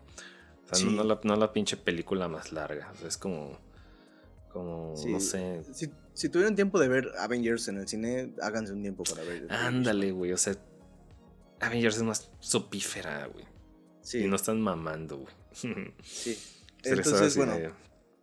Eh, además se les pasa, se les pasa rápido. ¿Por qué? Porque es un... Eh, o sea, si uno... Si uno hace lo que, lo que hace cuando se supone que, tiene, que ve una película, que es poner atención, se da cuenta del severo trabajo de guion que tiene la película y te puede agarrar medio desprevenido en algunos momentos como de, a ver, ¿de qué mierda está hablando? Pero un, un, minuto, dos minutos después ya te está explicando de qué está hablando. O sea, su guion, su trabajo guionístico es muy atemporal en ese sentido, aunque parezca una revisión cronológica de la vida de, de, Frank Shuran, eh, del, irlandés. Eh, a final de cuentas, el, subtexto que maneja el guion sigue siendo atemporal, porque te presenta algunas cosas que después va a explicar, o al revés, te presenta algunas cosas de las que después se va a servir como algunas frases, como algunas puestas en escena, como, algunos, como algunas acciones, etcétera, que a veces no tienen sentido hasta que llega eh, la siguiente secuencia, o a veces cobran otro sentido cuando llega la siguiente secuencia. Entonces, eh, me parece que es un trabajo tanto de montaje como de guion muy, muy, muy trabajado. Y, no, y, también y tan de, guion, porque no mames, este, cada, cada escena, cada, cada diálogo tiene su propósito, cada cada, cada momento no es desperdiciado, no es como dices aquí, eh, esta es la escena cuando Frank Sheeran, este, no sé, pon un ejemplo tonto, roba un avión y ya sabes que toda esa escena es robar un pinche avión y sabes que perfectamente esperado, o sea, no, no, es larga la película, pero no juegan con tu tiempo, literal, puedo, puedo, decirlo, cabrón, o sea, y pues, ah, pues, ¿cómo recordarlo? Pues realmente es que todo es esencial. Y lo que hace un, guion, o sea, cada, cada línea es deliberadamente este, hecha para darle pie, para darle guion o para darle ritmo. No es, no es una paja, güey. Este, eh, es lo que puedo decir. Si se podía recortar, pues sí, podrían ser secciones de ah, los trabajos antiguos de, de este, del irlandés, ¿no? De Frank Sheeran. Eh, pero en sí, yo, o sea, sí, sí es un visionado pesadito, por así llamarlo. El pedo es de que si tienes que planear muy bien tu día alrededor de él. E, ese es el punto. Si, si, eres estudiante, pues sí, pedo, güey. La mejor forma de pasar tus vacaciones. Este. o, o véanlas desde temprano. Porque ya eh, acabando el día, pues ya va a estar. De hecho, en el principio tenía intenciones de llevar a mi, a mi jefe al cine Tonalá. Llegué a pensarlo así encima de la cabeza. Y dije, no, se va a dormir. y luego eh, tres horas y media sentado en un lugar como que no, no, no, no la mejor experiencia, cabrón. Y, le comentaba a mi novia, para estas películas existe el cine VIP. ¿Por qué? Que dura tanto y el sillón es tan cómodo que te vale madres. Yo sí lo pago. En ese sentido, sí, este, yo creo que Netflix, sin querer, se jugó en su favor porque eh, al ser la única productora que, abrazó el proyecto, eh, precisamente por esto que habíamos estado, que hemos estado mencionando del guion y de montaje, es precisamente por eso por lo que yo no recomiendo seccionar la película, porque implicaría la mutilación del producto total. Yo creo que verla como un corpus completo, como una gesta completa. Es, la, es lo que le brinda como cierta, cierta esencia a la, a la película. Y, y bueno, se puede como, o sea, es que se, se reconoce, el, aunque no tengas un, un, ojo, aunque no lo ves con cierto ojo o lo que sea, se reconoce ese, ese trabajo que, que, se hace. Eh, por poner un ejemplo rápido que me, a mí me, me, fascinó, hay una, hay una parte en la que empiezan a hablar del, del trabajo, eh, así como de cuando uno se va a encargar del trabajo, lo mejor es hacerlo uno mismo o encargarse uno mismo personalmente, eh, porque a esta persona le gusta que te encargues personalmente del trabajo. Entonces, justo cuando están hablando de eso, o, o hablan de eso, y acto seguido se corta la, la, eh, la, secuencia y pasan a otra secuencia, que es un plano, un plano secuencia, estamos en una barbería. Entonces la persona está recostada en la barbería y unos se supone los que se podría entender que son los guardaespaldas, eh, salen de la barbería. Y el plano secuencia va siguiendo a los guardaespaldas. Entonces, uno de los guardaespaldas voltea hacia la izquierda, a unas escaleras, viendo hacia abajo. Y la cámara lo que hace es, cuando sigue la mirada, salen otras personas de ahí. Y ahora seguimos a esas personas. Y luego el plano secuencia se sigue por otro lado. Y bueno, ahí ocurre, ocurre algo. No quiero. Pero vaya, o sea, ese tipo de montaje es lo que le da, y, de guion, obviamente, es lo que le da mucha potencia a The Irishman. Y, y es lo que le da como ese, ese re increíble verla en, en, ese tiempo, porque si es, es larga. Y lo hace digerible, lo hace divertido incluso, porque mucho del humor, de la sátira, de la crítica, se pone mucho en juego con el montaje. Por ahí este, hay una también muy particular donde va bajando un personaje en una marcha por los derechos italianos o derechos humanos de Italia o algo así. Eh, va bajando y, y como en el entrecortado de la secuencia ocurre un asesinato en pleno público. Entonces, eh, creo que son secuencias muy, muy rescatables. Una fotografía muy interesante de este cuate el que salió en Wall Street. ¿Cómo se llama? Este. Eh, Ro... Ay, Rodrigo Prieto. Eh, mm. Rodrigo Prieto está, está, a cargo de la fotografía. Ya lo habíamos visto en El Lobo de Wall Street. Y, y en Silencio, me parece. Eh, me parece que es una, una, fotografía muy, muy bella, muy acertada. Y, y un trabajo de planos muy eh, en el mejor de los sentidos, claro está. Em, entonces sí, por eso yo no recomiendo para nada que se seccione la, la película. No, ¿Qué y, más? Y yo puedo decir, eh, ya para dejar ese tema de, la duración, este, yo puedo entender que así es. Aparte de la burla y todo eso que estamos diciendo, no, pueden verla como ustedes gusten, por eso está el, la facilidad que está en este, en este medio. Ahorita que lo dices, pues es súper convenible también, porque yo a las dos horas me levanté al baño y continué con mi vida sin pedos. Eh, sí, sí, eh, pero sí puedo decirlo, o sea, yo sí, ya he dicho mil veces, yo estoy en contra que usen, y quieran disponer de mi tiempo gratuitamente. O eso me cagan las putas películas que duran miles de años y para hacer relleno o para romper un, un una barrera de tiempo de que son este, méritos oscariables, porque sí hay una tendencia en que entre películas más largas entienden, quieren entenderse comillas más épicas y, por ejemplo, un tipo más oscariables. Este, eh, conoces Boyhood, conoces eh, las de Tarantino últimamente, güey, que no mames, Este, y todos esos Oscar Bates asquerosos, cabrón. Y fíjate que de hecho, muy, muy interesante el punto porque esta película a mí no me parece, y de hecho ninguno de los trabajos de Scorsese particularmente me parece que sean uno de esos trabajos que apuntan directamente al efecto, al efecto Oscar, al efecto público, al efecto tal. Y es como, me acuerdo mucho en, en alguna entrevista, Scorsese dijo algo como, eh, yo voy a hacer mis cosas y si la gente no lo entiende, a mí me vale tres hectáreas de verga. O sea, no me interesa si la gente lo entiende o no, esto es algo mío. Y esta película particularmente me parece que es algo muy cohesionado de Scorsese.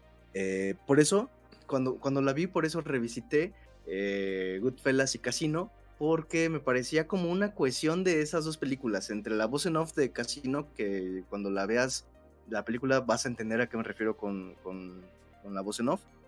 Y me parece eh, que es una épica en el mejor de los sentidos. Eh, no, no en el sentido de buscar el efecto, de buscar mm, ser muy grande solo porque sí, o ciclopea, no, no, no, sino en el sentido de, de la, eh, literario. Narrando como esta, esta secuencia al estilo de Homero, al estilo de, de Dante, eh, esta secuencia de, o este trayecto que vive el personaje, en este caso Frank, y, cómo empieza desde lo más bajo, desde lo mundano, traficando con sus propias cosas, haciendo su propio dinero, hasta llegar a la familia, que es como un punto cúspide, digamos, y después otra vez en decadencia. Eh, entonces, es muy, muy interesante ver esa, esa épica del personaje, pasar por, sus, por, esas transiciones y, llegar hasta donde, donde tendrá que llegar, hasta sus últimas consecuencias. Em, me parece que, bueno, ya eh, pasando como a otros, otros aspectos, mm, me, parece una eh, producción muy, muy personal de Scorsese, a final de cuentas. Como esa cuestión que te menciono sobre Casino y Goodfellas, esa cohesión de todo ese trabajo, aparte súmale el subtexto de de todo el acontecer norteamericano sobre todo, o estadounidense particularmente, de todo el acontecer, de dónde viene la mafia, quiénes son los mafiosos, porque resulta que los mafiosos no son estos gangsters tipo Al Capone, que, o sea, no se queda únicamente ahí, sino que esta cosa de mafia trasciende, y por eso tenemos a Jimmy Hoffa, porque Jimmy Hoffa, a pesar de ser sindicalista, de estar metido en los en lo de los camioneros y todo este rollo, también tiene sus, sus trastoqueos con la mafia. Eh, los políticos, que se pone mucho en juego esto de Kennedy, no sé si, si recuerdes, eh, que también narran la, eh, la tragedia del de, asesinato de Kennedy y demás. la mafia no se queda enclaustrada en este punto del, de las familias italianas, sino que trasciende y, llega a los a los a lo político. La mafia se vuelve un punto político más que algo, más que traficar alcohol hecho en casa, es un punto político y me parece muy muy profundo el o sí muy profundo el alcance que tiene este este tema en el, en el trabajo de, de Scorsese. Por eso me parece muy íntimo. Además de los elementos de los que se de los que se sirven Casino y Goodfellas para hacer eh, como una cohesión en esta película. Eh, por eso me parece un trabajo muy personal de, Scorsese. Eh, es su película, a final de cuentas. Y, y bueno, De Niro, Pacino y Pesci están enormes. No sé qué. ¿A ti qué te parece? Me, me, intriga. ¿A ti qué te pareció Pesci como Russell Bufalino después de sus años de retiro san? ¿A ti qué te, te pareció? Nunca se fue. maravilloso, maravilloso. Falchino también. Yo creo que iba a tener un, un, personaje más secundario, pero no manches también. Yo creo que es el que el, el que cerra el show. De ahí. Y este. Y Robert De Niro. De hecho, llega un punto. Perdón que te interrumpa, pero de hecho llega un punto en el que parece que la película va sobre Jimmy Hoffa en lugar de Frank. No sé si te pasó. Sí, sí, cuando se me corrió el chiste de él. Este, este es un John Marston, un Arthur Morgan, un, buen Nico Bellic, cualquiera, güey, porque es un pinche mandadero que está. Mm, ok, ok, mm, I'm gonna do the work. Y ya se va y hace un cadero, ¿no? De hecho, sí, ¿eh? es una estructura muy rockstar griana, güey. Em, eh, eh, sí, su, y su peinado de pichoto muy vanguardista de Al Pacino. Eh, eh, De Niro. Dije, este güey tiene. Es una tabla, cabrón. Pero es considerado los mejores actores vivos ahorita. Y sí, hace un buen. Un buen este. Un buen papel. Eh, la parte que sí me ganó es cuando. ¿Estamos en spoilers ya? Sí, sí, sí. Vamos a darle con, spoilers. Ok. Inserte chicharra. Este. Eh, fue cuando Ross le comenta a, a Frank en el restaurante en la mañana, que sí tiene que irse a Detroit en el avión. Y es, es, puro sonido diegético y todas escenas maravillosas. Y pues Frank con, con, el, con un poquito el, la ceja caída, mirando fijamente. Y de pronto nomás ve la lágrima y dice, no mames, esto, esto no es cualquier pendejo, güey. Y, y, mucho del trabajo actoral está ahí, güey, porque te pone a ti, o sea, no te, no te están diciendo qué va a pasar, pero uno viéndolo sabe qué va a pasar o se puede imaginar qué va a pasar, aunque a lo mejor al final no saliera como tú lo esperabas o como tú lo habías imaginado, sabe hacia dónde se dirige todo eso, sabe que la cosa no va a salir bien ahí y que uno de los dos, o, Frank o Jimmy Hoffa, al menos uno de los dos, no va a salir bien parado de esa situación. Entonces, eh, yo creo que coincido, y coincido contigo, los actores están enormes. Eh, que también debo decir, este, veía el hecho de, de Harvey Keitel, para mí no fue una, una grata sorpresa, aunque sale de, muy poquito, malamente, pero pues, el personaje pues, es, es, de a poquito, pues. Y creo que vi a John Tuturro por ahí. Yo creo que lo, que los personajes femeninos eh, serían un punto criticable para la película porque no suman ni restan. Eh, la, hija está puesta en escena como una hija vigilante, una hija inclusive acusativa o que le lo dicen así literal, te tiene miedo a ti, Frank, te tiene miedo y a Russell también que trata mucho de congeniar con la hija y todo, o sea, es un personaje que está ahí inmiscuido en la trama y a final de cuentas no desarrolla mucho más que quizás fortalecer la relación entre, o, sí, la relación entre, entre Jimmy Hoffa y, Frank. Por ahí podría sumar algunos puntos a la relación, pero más allá de eso, realmente no, no suma ni resta. Pero bueno, más allá, aparte de eso, punto y aparte de eso, los digamos que los tres principales, De Niro, Pacino y Pesci, están ciclópeos en la, en la película. Eh, Scorsese dijo que le gustó mucho trabajo, particularmente Pesci, pero no trabajar con él, sino convencerlo de que volviera a trabajar con él. Eh, fue como lo que lo que le costó como, como trabajo. Eh, la verdad no sé, no sé yo Pesci cómo haya vivido el regreso, pero yo creo que tampoco fue sencillo porque se sale de su, de su papel. En Casino y en Goodfellas tenemos un Joe Pesci muy, mm, ¿cómo decirlo?, explosivo, muy hablador, muy impulsivo, irreverente, eh, y ahora tenemos un Joe Pesci muy medido, eh, meticuloso, callado, siempre como a, ¿cómo decirlo? Como, como aislado, como en un segundo plano, aunque no esté en un segundo plano, pero siempre como, como viendo todo desde una posición ajena. Eh, y creo que es muy, ¿cómo decirlo? Muy representativo cuando están en la premiación de, Frank, que le están entregando su premio y todo. Eh, Jimmy Hoffa empieza a bailar con la hija de Frank y, Joe Pesci solo está así como espectáculo, como viéndolo. Y sí está en un primer plano, obviamente él es el, bueno, no, no en un primer plano, perdón, está en un, está en, está en, el cuadro pues, no está, no está aislado de la acción, pero él se, se aísla, no sé, cómo no sé cómo expresarlo, pero él mismo se aísla de la acción siendo ese tercer elemento expectante. Entonces él siempre está en ese papel y, me parece un papel de día y noche para él completamente.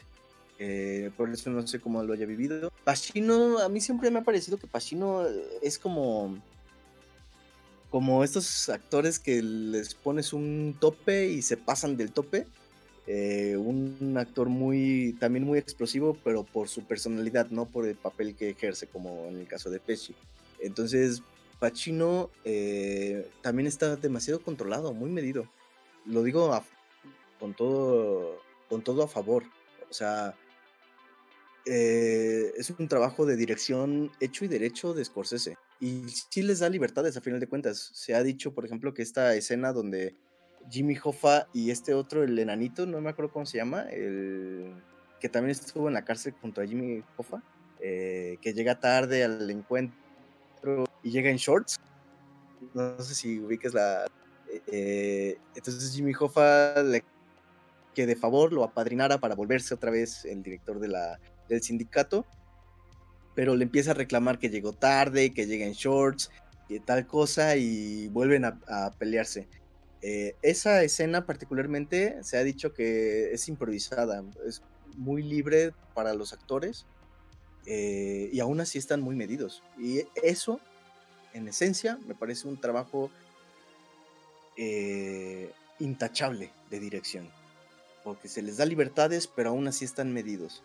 Creo que es fascinante lo que hace Martin Scorsese en este, en este trabajo y yo creo que mucho de todo lo que estoy comentando es lo que me hace, lo que me hace pensar, este, esta película es el, el punto cúspide o el cierre perfecto para su, trabajo de mafia que ha hecho. No sé si vaya a seguir haciendo más. Eh, mucha gente lo está tomando como que esta es su última película sobre mafia. Particularmente Scorsese lo, ha dicho que no, que no sabe. O sea, no ha dicho si sí o si no. Simplemente no sabe si va a ser su, última película sobre mafia. Pero creo que es una cohesión muy interesante entre Casino y Goodfellas. Eh, quizás se podría leer como una especie de trilogía no estricta. O sea, no hay secuencia entre una y otra, pero ni relación remota entre una y otra, pero por temática, por elementos, por técnica, etcétera, eh, sí se podría leer como una posible trilogía entre Goodfellas, Casino y The Irishman. Eh, eh, entonces sí, los, los actores están fascinantes. Em, creo que son, son maravillosos. Simplemente ellos estando en pantalla ya ya hacen lo que hacen, pero creo que están muy, muy medidos, muy dirigidos, muy... Eh, y a la vez, paradójicamente, muy sueltos. Eh, se, les da, se les da ciertas libertades y, creo que juegan mucho a favor de la, de la película. Pues sí, este, no sé si llamarlo lo último a lo último. eh, lo decimos lo último por, por, la edad de este hombre, ¿no? Tiene 77 años, güey. O sea, está, está cabrón. Y tiene más energía que muchos pendejos en la industria. Este, tiene más energía que yo, güey. La neta sí, güey. Bueno, también tiene los mejores médicos chocándolo cada 10 minutos, ¿no? Este, eh, ese es el... El punto es que sí está, está cabrón, está envidiable, no por nada. Yo, yo sí lo considero uno de los mejores directores vivo.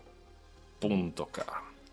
Eh, sí, es que sí, sí, dicen, ay, no estás de acuerdo con nada. Pues, Martin Scorsese, güey. Este, sí está, está, está cabrón. Este, yo, yo, yo como lo digo, este ya me hizo el trabajo que más mediano se me ha hecho. Muchas partes me gustaron, muchas partes diría, pues no está pasando mucho del todo. Pero de todas maneras, este, su, el, técnicamente hablando, este, dirección, fotografía, encuadre, guion, cabrón, no mames. Este sí está de, digno de estudio, Y recuerden, obra maestra no significa que sea perfecta. Obra maestra significa que esté hecho por un cabrón que sí sepa de qué chingado se trata y pues fácil todo lo que hace Scorsese ha sido, pues sí, la mayoría. Ha habido de todo un poco en, en su, en su, en su haber, ¿no? Yo creo que, bueno, voy a ser muy reiterativo en esta idea, pero tiene todo, todo el sentido del mundo, creo yo. Eh, creo que hay un diálogo, se puede hacer un diálogo muy interesante entre Goodfellas y, y The Irishman, porque son como oposiciones, es la dialéctica mafiosa puesta ahí. Eh, Goodfellas narra la épica de un personaje, spoiler de hace 20 años casi, de un personaje que que empieza deseando pertenecer a, la mafia, a la familia, etcétera, eh, que por razones de sangre no puede ascender como lo hizo Joe Pesci en ese momento, en su personaje. Eh, y, narra esa épica de la tragedia en donde termina siendo el que traiciona para salvarse a sí mismo, o sea, traiciona todo el ideal, todo el deseo, toda la familia para salvarse a sí mismo porque anteriormente la familia también le dio la espalda. Y The Irishman es como la oposición de eso, una dialéctica ahí muy interesante, porque The Irishman no acaba traicionando. De hecho, el silencio con el que empieza todo, que es eh, este Frank mm, guardando silencio porque no quiso traicionar a los que lo ayudaron a traficar la carne y tal, y de ahí lo relacionan ya con, con Russell. El abogado decide presentarlo con Russell por el silencio que es capaz de, de trabajar, este Frank la discreción y todo. Eh, eso justamente es lo que termina la película, con los, con los del FBI entrevistando o interrogando a Frank en el asilo y Frank guardando silencio, pero que a la vez no deja de ser patético, en el mejor de los sentidos, porque Frank está solo, eh, su familia no lo quiere, ni lo busca, no hay ningún mafioso porque todos envejecieron y han fallecido o están en prisión o lo que tú quieras, eh, o asesinados como, como Jimmy Hoffa. Y, Frank está literalmente solo. Entonces lo que hace es quedarse en su cuarto con la puerta entrecerrada, guiño a, Jimmy Hoffa, porque también ahí hubo una, una secuencia anterior eh, de Jimmy Hoffa no, cerrando su, puerta por completo y Frank así como medio intrigado, medio queriendo asomar la mirada. De hecho es una película que se juega mucho con la, con la mirada, la mirada de Joe Pesci, la mirada de Frank, eh, la mirada de la hija que lo mencioné hace ratito, o sea, se pone mucho en juego la mirada y, y Frank eh, le dice al, al, padre, antes de que el padre salga de la habitación, le dice, padre, por favor, no cierre la puerta, no me gusta, déjela entreabierta. Y la deja entreabierta la puerta, guiño a, a Jimmy Hoffa, quizás al recuerdo, no sé, pero es muy simbólico, me parece muy, muy simbólico. Y, se queda ahí, eh, simplemente esperando la muerte. O sea, el tipo se está confesando constantemente, se está haciendo los chequeos, le pregunta directamente a la enfermera, ¿sigo vivo? Así como, todavía no, no hay algo que ya me pueda hacer morir. Eh, él está esperando ya ese momento porque simplemente ya no quiere estar ahí. Entonces, sí, sigue ese respeto que es la oposición que comentaba hace ratito, ese respeto por la, por la familia, ese respeto por el silencio, aunque ya todos están muertos, que de hecho se lo recalcan los, los investigadores, le dicen, Frank, todos están muertos, ya, se acabó, déjalo ir, suéltalo, háblalo. Y Frank se calla, o sea, de todos modos no dice. Hay un respeto incuestionable e inamovible ahí y, y de todos modos él está solo esperando la muerte. O sea, eh, me parece muy, muy profundo, muy ontológico incluso el alcance que tiene eh, esta película. Y yo creo que es algo mm. Sí, se, me hizo raro, este, también yo, aprovecho, este, eh, el, final, el tono que te quieren dar, porque si siempre estuvo ese, esa cualidad de, Ed Sheeran, iba a decir, este, Frank Sheeran, eh, de que eh, su lealtad es incuestionable, inquebrantable, tanto al hecho de que, pues, no mames, voy a matar a mi amigo, güey. Eh, spoilers. Eh, pero al final, ese, esa cualidad de, del Frank Sheeran se ve una temática. Y a mí se me hizo raro porque, para serte sincero, a mí el final se me hizo. Sí, fue anticlimático para mí. De pronto, dirigido por Martin Scorsese, ¿what? Ok, este, esto fue todo. Fue lo primero que dije. Aquí se queda pero obviamente hay, un trasfondo mucho más, este, este, mucho más sensato y como lo que dices. Sí, este, eh, la primera observación que digo que es esto, obviamente, este, sirven para no misionados, pero como, como digo, yo viéndolo como espectador común, pues está un poquito más, este, complicado hacer una revisita para empezar a, a, masticar esas temáticas, ¿no? Porque definitivamente este, es, es, un, punto fuerte y debe serlo porque al final eh, eh, esa es la última nota que te quiera dar Scorsese con, con lo último que te, que te debes quedar. Y por cierto, pues las últimas escenas son, sí son, sí son pesaditas en respecto a, al alba de una vida. Bueno, al ocaso, mejor dicho. Entonces sí, me parece, me parece que justo ahí, en el final, es donde aborda toda esta justificación ontológica de Frank. O sea, él justifica su existencia ahí con la lealtad. Y es algo, eh, ¿cómo decirlo? Muy reiterativo. Eh, claramente él era muy amigo de, de Jimmy Hoffa. Eh, le pidió que le entregara el premio, por Dios. Es amigo de Jimmy Hoffa. Su hija ama a Jimmy Hoffa. Y, de hecho lo dicen como él se lo reconoce. Tú me hiciste lo que, lo que soy, básicamente, ¿no? Eh, gracias a ti estoy donde estoy, en, el sindicato, como un encargado de cierto sindicato, etcétera. Eh, no, tú, por favor.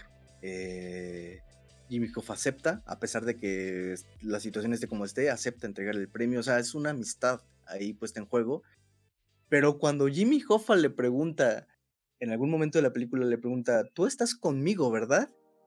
Frank guarda silencio. Y eso es una oposición a cuando Russell en la entrega del premio le pregunta, tú estás con nosotros, ¿verdad? Y Frank acepta el anillo. Quiero decir, esa lealtad, ese respeto por la familia está por sobre cualquier otra cosa, hasta por sobre la familia. Y, justo ahí es donde quiero llegar a ese punto ontológico de, con esto yo justifico mi existencia, no con mi familia, no con mis hijas, no con Jimmy Hoffa y la amistad. Con esto que es la familia italiana, la mafia, yo justifico mi existencia, porque esto es lo que me hace ser lo que yo soy y, es totalmente lo opuesto a lo que había mencionado antes en, Goodfellas. Eh, esta traición eh, al final, este, este trato que hace, este personaje, no recuerdo el nombre del personaje, pero que, llega al FBI y les dice, protéjanme a mí, protejan a mi familia eh, y, yo entrego todo. O sea, señalo a quien tenga que señalar. Es totalmente lo opuesto. y, ese alcance existencial de Frank llega a, las últimas consecuencias y, y sí se vuelve otra película totalmente. El final pues también me dejó así. De hecho, sí, tiene razón porque como se llama, es una película al final el, el, el, golpe final que, trata de mostrar a Scorsese es lealtad. Pero es curioso porque es. una lealtad sin romantizar. No es una lealtad del padrino, güey. E, es, curioso, güey. Porque aparte. Y le duele. Le, duele al cabrón. Le duele matar a Jimmy Hoffa. Se le nota. Se le nota que, que titubea cuando nunca le tembló la mano para dispararle a alguien en la calle.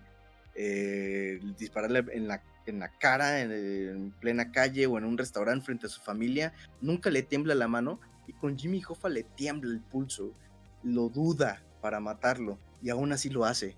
Porque la lealtad va por sobre cualquier otra cosa, inclusive sobre esa amistad tan consolidada que, se, que, se había formado. Entonces sí, totalmente, trasciende eso. ¿Y tú qué opinas de, esa elección de final? ¿De lo de la lealtad? Eh, no, de que pues es un poquito... Yo, yo, le digo, en, cuanto a secuencia y ritmo, para mí fue anticlimático. Pero en cuanto a temática, ah, pues sí cierra perfectamente todo. ¿Tú qué opinas de esa parte? Fíjate que a mí no me, no me resultó anticlimático porque desde mi visionado, eh, yo estaba, te presentan estos primeros planos de Frank envejecido, eh, hablando sobre su experiencia. Entonces llegó un punto en la película en el que yo me preguntaba con quién está hablando, a quién le está hablando. Para sorpresa mía, desde, desde mi visionado, nos estaba hablando directamente a la cara a nosotros espectadores no hay alguien ahí como directamente a relacionar, pues. Em, y como su confesión, como si nosotros fuéramos el sacerdote. No sé si, soy claro con esa idea, pero como si nosotros fuéramos el sacerdote y él nos está confesando esa, esa vida que, tuvo. Entonces me parece más un punto clímax que algo anticlimático per se, eh, desde mi visionado. Y y a mí me quedó, me quedó bien. O sea, el final también me, resultó así como de, ¿what? Yo quería saber qué sucedió con, con Frank, ¿Qué, pedo, se murió, bueno, seguramente se murió como todos los mortales lo hacemos, pero, pero yo quería ver como ese, ese momento, pero bueno, no, no se presentó. Eh, no digo que esté mal el final, ni mucho menos. Pero, pero no, no me resultó. Eh, no, no, me rompió con la trama en ese sentido. Más bien me, me funcionó orgánico a mí hasta, hasta cierto punto. Y, creo que sí, a pesar de que se vuelve otra película ahí, eh, logra asentar todos esos mm, puntos que había tocado antes en algo que, que cohesiona toda la idea en, un momento que al menos para mí resultó muy melancólico, muy triste. Eh, ver a Frank, quien había tirado no sé cuántos taxis por el río, este, explotado otros, asesinado gente, o sea, ver a esa máquina de la mafia acabado ahí, viejo, a final de cuentas, que es lo que a todos nos pasa.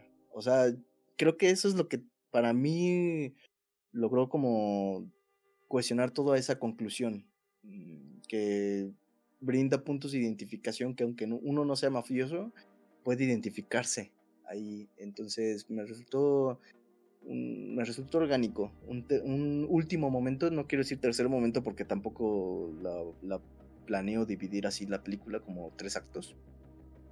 Pero un último momento muy... Eh, ¿Cómo decirlo? Que te golpea, te golpea en seco. Y, y bueno, en mi caso no, no me sacó no me resultó algo anticlimático, no me, no me sacó de la experiencia ni nada. Eh, de hecho, todo lo contrario, me pareció una, una, conclusión, una cohesión de todo lo que, lo que había ocurrido antes y, y bueno, a mí yo, yo quedé bien con esa última parte. Pues sí, ahora que lo mencionas así, hasta me dan ganas de revisitarla. Bien hecho, Ricardo. Otras tres horas y media de mi. Ah, no es cierto. Pues sí, es lo que te digo, este, esas, es lo que, por eso estás aquí, cabrón, tus introspecciones son buenas, güey. Ah, este, gracias, llorar. hace llorar. Eh, sí, cabrón, este, definitivamente, al igual como, bueno, está larga la película, está pesada, no, no, no carburas al 100%, pero pues, este, hasta ni, inconsciente, ni inconscientemente se me había ocurrido algo así, pero sí. Excelente forma de verlo. Oh, gracias. Qué bueno que, que te resultaría interesante. Eh, pues eso, no sé si tengas algo más que, mencionar sobre The Irishman. Yo estoy, este, pues, obviamente contento de que haya salido la película, no en las situaciones necesarias, este, eh, obviamente desde que se mencionó hace, fueron como casi cuatro años, creo, o tres, de que iba a ser esta película Scorsese con con, con esta con estos actores y la mano de Leslie dije, no manches, libertad total, o sea, esta madre está este, muy chingona. Y pues, esa libertad total nos dio una película de tres horas y media, ¿no? Obviamente es, lo que pesa mucho. Pues, pues véanla como quieran y al final no se trata de, de, de, si, pues obviamente un, producto íntegro, un producto íntegro y se tiene que, que ver, este, hay películas más largas que si nos hemos aventado, ¿no? Pero a pesar de eso es una película larga, pero sí es una película puta madre, muy llevadera, güey. Y, lo que, y, lo que jamás dude de este cabrón. O sea, ves el lobo de Wall Street, no mames como agua. Ves Goodfellas, no mames como agua. Ves la pasión de Cristo, este, la última tentación de Cristo. La última, también, cabrón. La última tentación de Cristo. Este, ves Taxi Driver y te aburres. Oh, no es cierto. ya, sabes, que no, no soy santo de su devoción. Este, los, los, los, mocos pendejos se divierten con Taxi Driver y los, los hombres de verdad con Goodfellas. Oh, que la canción. Eh, con The King of Comedy. No he visto The King of Comedy, es el pedo, De hecho, estaba ah. checando un poquito la filmografía para acordarme y pues muchas de esas todavía me falta visionado, este, incluyendo King of Comedy, Casino. No he visto El Aviador, no sé qué tal esté. De parte de una vez la vi, está buena. Curioso, es un remake de una película coreana. Eh, eh, Hugo, Scorsese es una película infantil. Este, queramos o no, siempre nos estamos en la, en la mente de que el güey ha hecho puras películas de, de gangsters. Pero la verdad es que no, si está este, ¿cómo se llama? Sí, es variado. es variado. No tan variado, porque sí recae mucho eso, porque podemos decir que la mitad se siente el mismo tono. Pero este sí, sí tiene de, de, de, todo tocho y morocho, ¿no? Eh, pues sí, la verdad es que sí, recomendado. Recomendado muy bien. Tómense su agüita, tómense su bañito, tómense lo que sea, porque sí, lo que tengo que decir es que sí tienen que organizar su día al respecto. fue, lo que me dijiste güey, este, ¿qué, pedo si lo vas a ver? Sí, cabrón, pero yo, yo trabajo los sábados, tenía una, una titulación y de ahí te decía que sé ya. O sea, pude empezarlo bien, bien como siete y media, ocho. Eso no mames. Está, está cabrón, güey. Eh, pero, pero sí, definitivamente. Y si no, iba a tener la espinita, ¿no? O sea, una película Scorsese así está como tal. O sea, la verdad es que no, sé, no la siento tan épica como otras, ¿no? como Departed, como Goodfellas, como lo que tú quieras llamarle, ¿no? Pero al final es un producto de este director, es un producto íntegro de este director. Yo creo que es el, como yo creo que en esa parte los productores lo hicieron en esas películas era de hay, que hacerlo más bumpy, hay que echarle más emoción, hay que más, más energía. Y este como que era un poquito más mesurado el asunto, ¿no? Yo creo que también Scorsese había querido hacer algo así en su momento, ¿no? Eh, pero sí, y aquí lo tiene, ¿no? Definitivamente se siente como una película de director. Este, un director de verdad, no, no payasadas. Que por cierto, para, su curiosidad, esta película también fue filmado en filme de 35 milímetros. Ah, oh, eso no sabía para que sepan que no, Tarantino no es el único que lo usa, por, una pendeja razón dicen que es así. Solo es otro medio, gente. si usan digital o filme, no. E, es por decisión del, director de fotografía y por las luces, no por decisión hipster asquerosa este, que no quieran este, dar un paso siguiente. ¿Algo más, Ricardo? Mm, no, nada más, pues yo también, bueno, a mí me, gustó muchísimo la, película. Eh, sí, también no, tampoco la pondría como el, la obra maestra de Martin Scorsese, pero, pero sí me parece una, película muy, muy lograda, muy cuestionada en general, y, creo que es una, gran película de este año. Eh, para mí, voy a decir una, barbaridad, pero yo todavía sigo creyendo que eh, The King of Comedy tiene mucho alcance cinematográfico y también este, bueno, Goodfellas y Casino. Para mí son como un, gran trabajo estas, estas tres películas. Por ahí meto Irishman también.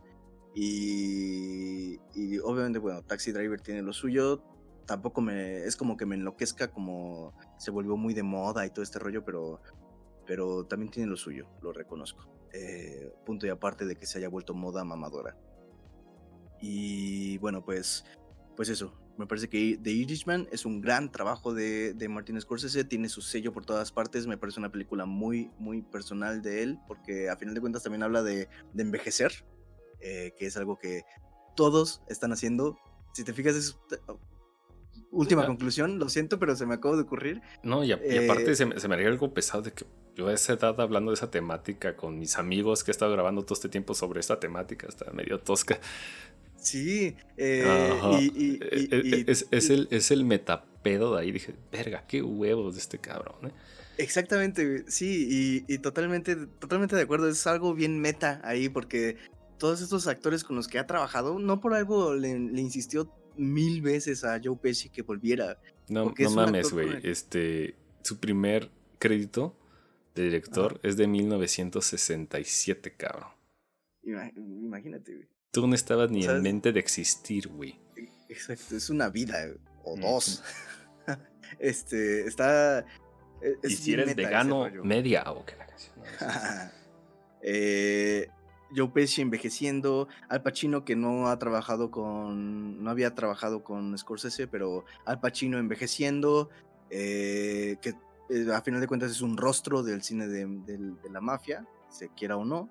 Eh, Robert De Niro envejeciendo, Martin Scorsese envejeciendo, o sea, esta temática también ya se ha trabajado de otras formas interesantes, por ejemplo en Youth con uh, Paulo Sorrentino, pero, pero creo que esta película eh, de Irishman tiene mucha potencia en ese sentido. Entonces sí, estoy muy conforme con la película, me gustó mucho, sí la revisitaría, pero sí tengo que planear mi día para, para hacerlo, porque tampoco es como que, ay, va, me voy a sentar porque soy... Eh, no soy nini, pero me voy a sentar porque soy nini. No, eh, sí tengo que también organizar algunas cositas en mi día para, para hacerlo. No, no soy un businessman tan ocupado como tú, pero, pero aún así tengo que, organizar, organizar mis... Pues ahorita no, porque estás de vacaciones. Sí, este, pero haz de cuenta. Está bien, alócate, cabrón, que puedes y lo vas a estar escupiendo niños, güey. O sea, no, no pasa absolutamente nada de malo. Y aparte, y es lo que te digo, eh, eh, y, esa reacción, esas aversiones, eh, es que es mucho tiempo. Es cierto, la gente luego sí está muy ocupada. o parte de su tiempo, pues, pues sí, ¿no? Lo, lo, ocupa el trabajo y demás. Pero realmente si te organizas perfectamente, güey. Sí lo puedes ver, ya sea de un tirón o de, de, partes o como sea, de que se puede, se puede, güey. ¿Has visto esas, esas aplicaciones del teléfono que te mide lo tiempo que pasas ahí, cabrón? Ah, no, no lo he visto. Esa madre indicaba que había tres horas y media al día, güey. Verga. O sea, sí, o sea, y eso es repartido en pedacitos, en, llegado en su momento, ¿no?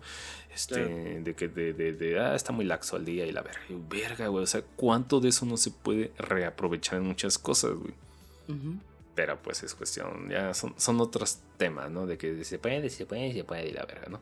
Este, ah. pero si, si no, pues no pasa nada, un domingo. Un domingo lo ves, un, es más, para que no sea tan tosco, un, cacho en la tarde, en la mañana, como veas, güey. Pero nunca como miniserie, por favor, no sean pendejos. Ah, no es cierto.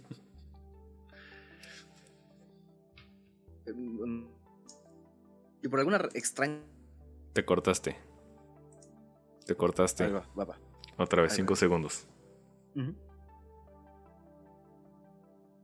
Sí, es, es justo lo que veo, porque si por alguna extraña razón eres como eh, una persona particular que escucha podcast con spoilers antes de ver una película, weird, pero bueno, de que puedo, puedo ver que exista gente así. Eh, y no la has visto, por favor no la vean como miniserie. Veanla si quieren un rato en la tarde y la retoman, no sé, media hora después, una hora después, pero no como, o sea, no la vean como, ay, hoy voy a ver 20 minutos, 40 minutos y mañana otros, no, no, no, no, por favor, no hagan eso. Eh, organícense de alguna forma, no sé, pero sí veanla como un producto cohesionado.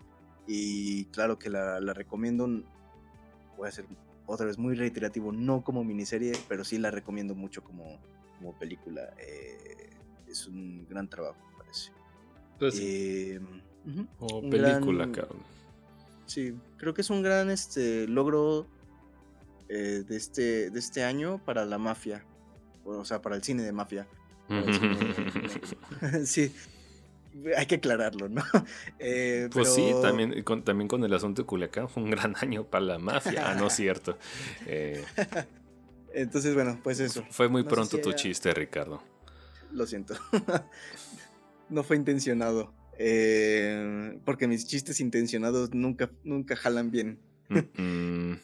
Eh, ¿Qué te iba a decir? Mira, yo puedo presumir que por primera vez nuestros podcasts duraron menos que la película que hablamos. Eso es algo, algo único, algo histórico. Gracias, Scorsese, o Scorsese, o como te quieras llamar. Por cierto, sí, sí, fue la, fue, la, mejor aparición de Scorsese desde esa película de DreamWorks donde aparece como un pez. Mm, ah, el cazatiburones o el espantatiburones. Ah, ¿Recuerdan el espantatiburones? What the fuck? Sale como un pez globo. A ver. Con todo y cejas. Scorsese, espantatiburones, a ver. Oh. qué pendejo, güey. Pero va. ya, ya veo, ya veo por qué. y Robert De Niro sale como el mafia. como el padre de la mafia tiburón. Y Jack Black como el hijo gay de la mafia tiburón. Y Will Smith como pez con labios. Que está muy rara la peli. Ay, Dios mío. Weird. Ah, sí, ya, ya vi la cara. Veo la cara de Will Smith en ese pez, es verdad. Qué extraño, güey. Una razón más para no verla. no te pierdes de mucho, es una película genérica más de, animación. Pues bueno, este, este ha sido todo. Pues, pues sellito de aprobación. Yo pongo muchos asteriscos porque la neta sí está buena, pero no es para romperme la cabeza, ¿no? Este. Y ya, ¿no? Este. Pues vamos a despedir, ¿no? Vámonos. Arre.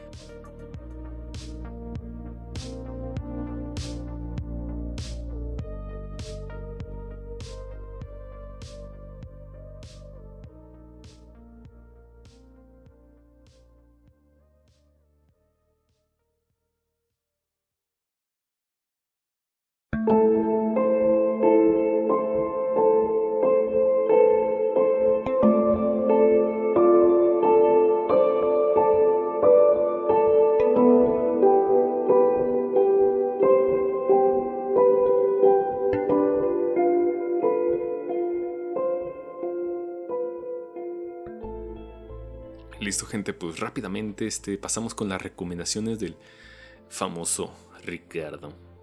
Em, sí, bueno, para recomendar voy a empezar con un documental. Voy a recomendar dos cositas rápidas. Eh, buscando a Ingmar Bergman, es el, el documental que tienen que ver, sobre todo si les gusta Bergman.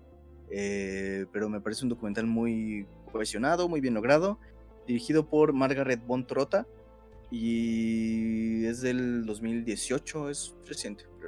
Eh, documental. Está muy bueno, muy interesante. No nada más se centra en, la, en el trabajo cinematográfico de Bergman, sino que trastoca algunos puntos más personales, como la relación que tuvo con su hijo, los conflictos que hubo por ahí, algunas referencias obviamente cinematográficas que, de las que se sirve, eh, influencias, su diálogo con el teatro, etc. Es un documental muy completo, muy bien logrado. Y y por último, eh, quiero. Hace poquito tuve un, un este, seminario ahí en la, en la, universidad y se estaba hablando de algunas películas eh, sobre. Estaban hablando sobre algunas películas de adicciones y salió por ahí Billy Wilder al, tema.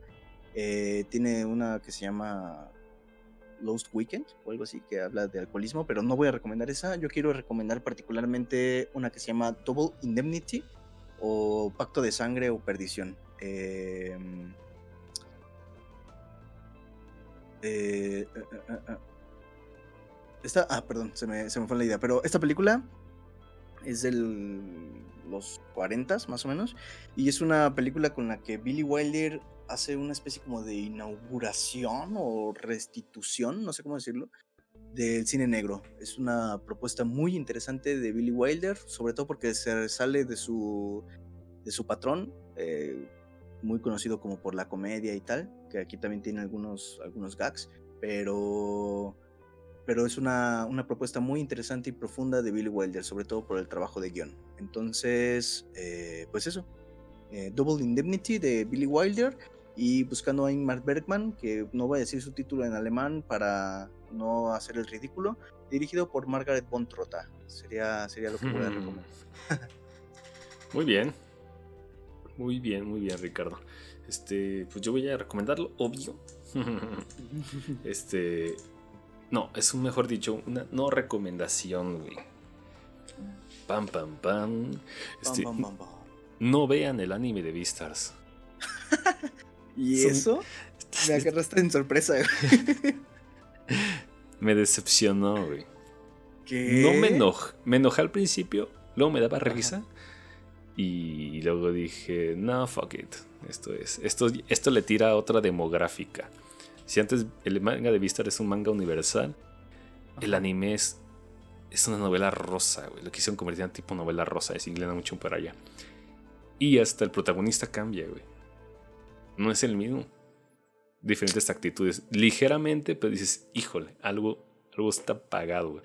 Y para mí sí, pues, no llamarlo traicionar, pero sí este, abusa de, del arqueotipo que estaba mencionado en el manga, ¿no? Y la verdad es que sí, se pasa de puto cursi el anime, güey. Casi, casi parece pinche novela coreana porque se interrumpe con una canción pop horrible Mientras los dos protagonistas recogen algo que se cayó en el suelo, así de cliché se puso yo, ¿qué verga está pasando aquí? Ok. Así que Nel Pastel, este, eso sí, lo que sí tiene unos caracteres técnicos y así muy chingones. Nota que le están echando toda la, los del mundo. La rola del opening está poca madre. Pero desde el opening yo estuve viendo el, el problema. ¿Dónde está la intención? ¿Qué quieren provocar? ¿A quién se quieren dirigir? ¿Y cuál es la reacción que quieren? Bueno, obviamente, ¿cuál es la reacción que quieren provocar con esto? Y pues definitivamente no es algo que va para mi demográfico. Este, yo lo digo de ese lado, este, el, anime está teniendo una excelente recepción. Y está saliendo de, ¿por qué Vistar es el mejor anime del año? o sea, pues porque no han visto algo mejor, pendejo, por eso lo dices. Porque no es, porque no es yoyos. Pues en conclusión, no lo vean. Y para mí es una pésima introducción a esa franquicia, propiedad intelectual, lo que sea. Targiversa mucho el pedo, aunque es muy similar. Pero yo sé, yo sé que no lo es. No, no, no, no, no. no. Vete al pinche manga. El manga es súper digerible. Al contrario. Y se me hace encantador su dibujo de, boceto de, que hace la autora. Está, está muy personal. De hecho, sí. Puedes leerlo así como algo. Productor autor muy personal. Y eso es chido. Yes. Hurra. Yes. Tiene la misma intención que una banda boy band. Es prefabricado. Oh, qué Dios. Terrible, por cierto. Pero ya este. Y de recomendación. Elephant Man. Pero si están en el mood. Porque si ustedes son de corazón. Si ustedes lloran por cualquier mamada. No lo hagan, por favor. Neta. Y no les digo de que, ah, son sensibles. No, si la película sí toca muchas fibras. Eh, y mm, muy buena la película, pero sí, evítenla. Si son así de, de, de, cocoro sensible, ¿verdad? Eh, y es todo conmigo. Muy bien, pues sería todo entonces. Así es, así es. Nuestras avenidas, recuerden que nos pueden escuchar gratuitamente en todos nuestros lados. Este, en, formato video estamos en Facebook y en YouTube y de forma, de forma gratuita para que puedan descargar el MP3 y llevarlo como si nada. O en iBox, en Google Podcast, en iTunes y por supuesto que en Spotify. Ahí si no necesitan ninguna membresía para poder disfrutar nuestras aberrantes opiniones. Eh, y recordatorio, dense una vuelta al video de YouTube de, este, de la exposición de Guillermo del Toro, si está chingona. Excelente. Excelente. Pues ya está. Así es esto. Eh, ¿Algo más, Ricardo? Mm, no, sería todo. Hecho, pues muchas gracias por escucharnos. Recuerden este, compartir, like, comentario, bla, bla, bla, bla. Vámonos. Vámonos.